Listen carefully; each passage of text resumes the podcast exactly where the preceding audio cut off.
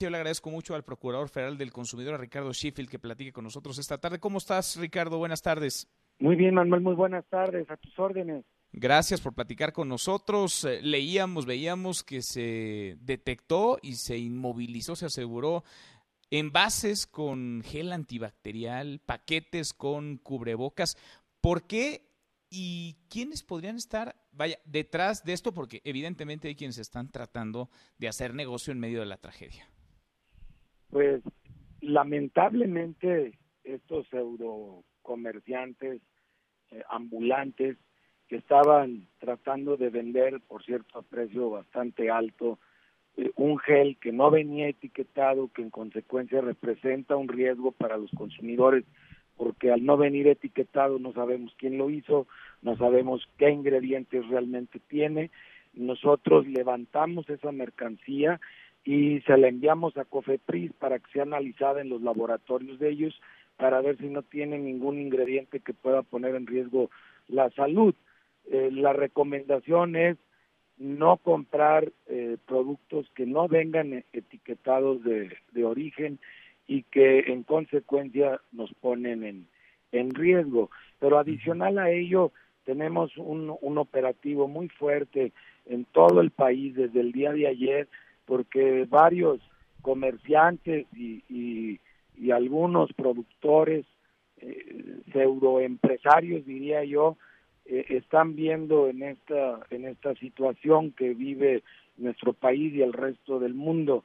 Eh, con el COVID-19 una oportunidad para hacerse indebidamente de, de, dinero porque han estado subiendo de manera injustificada en las últimas horas eh, los precios de algunos productos que como de la tortilla por ejemplo.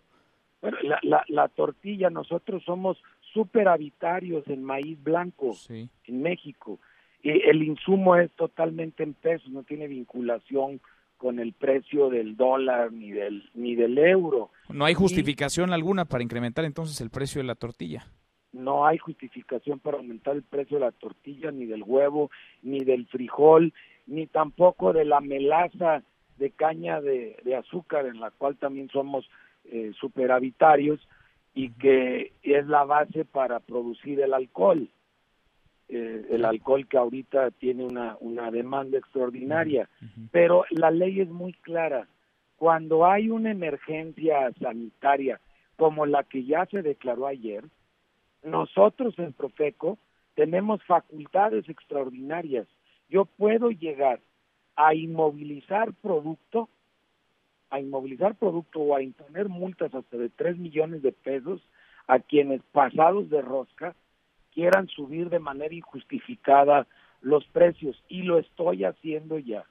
Pues qué bueno, Quiero en qué primera bueno. instancia presentar apercibimientos Estoy presentando varios hoy en distintas partes de la República Mexicana y después, si no hacen caso al apercibimiento, en horas, en horas voy a proceder a la siguiente etapa que es inmovilizar producto, que sería la, la instancia que voy a ejercer, que tengo esas facultades extraordinarias, que en momentos extraordinarios voy a hacer uso de ella, porque no vamos a permitir que se abuse de los consumidores y de la situación que estamos pasando. México ocupa de la solidaridad de comerciantes y de empresarios, de todos como mexicanos, no del abuso de algunos cuantos. Procurador, si alguien detecta, ya nos han llegado a nosotros llamadas, si alguien detecta casos justamente como estos que retratas, abusivos en donde se incrementan precios sin haber justificación para ello, ¿qué tiene que hacer para que la Profeco pueda actuar rápido? Que por favor y no tienen que darnos los datos ellos, nos manden, nos manden la información o hasta alguna fotografía al Facebook de Profeco, que es Profeco Oficial, a, la página de, Profeco, eh, www.profeco.gov.mx, o más fácil todavía al teléfono del consumidor 5568-8722 y eh, nomás nos indican de qué producto se trata, cuál es el precio al que lo están eh, vendiendo y los datos de la persona que lo está haciendo. Clarísimo. Déjame preguntarte, aprovechando viaje, otro tema que te escuchaba yo en la mañanera de lunes y genera también mucho ruido en la población, sobre todo porque el precio es volátil, cambia, digamos, de un estado, de una ciudad a otra, de una alcaldía a otra, inclusive. El precio de las gasolinas. Hay quienes también están haciendo su agosto. El propio presidente López Obrador decía, no sean abusivos, bajó el precio del barril de petróleo, tendría que bajar también el precio de las gasolinas. ¿Dónde tendría que estar más o menos una media, un promedio del precio de la gasolina? Hoy en nuestro país?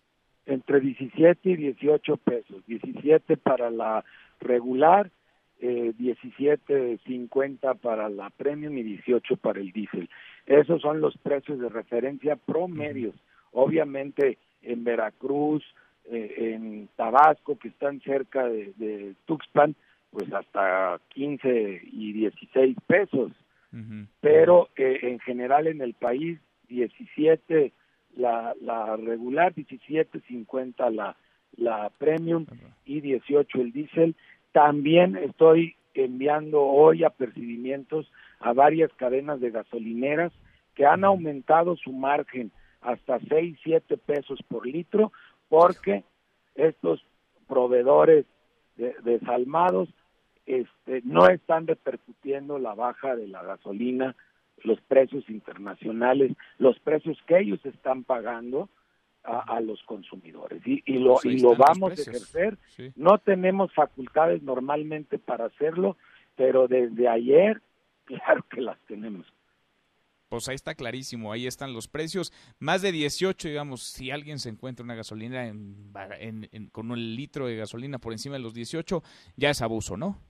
Que no le compren y que no lo reporten. Bien, procurador Ricardo, te agradezco como siempre, gracias por platicar con nosotros. Gracias a ti, Manuel, fuerte abrazo. Igual para ti, muy buenas tardes.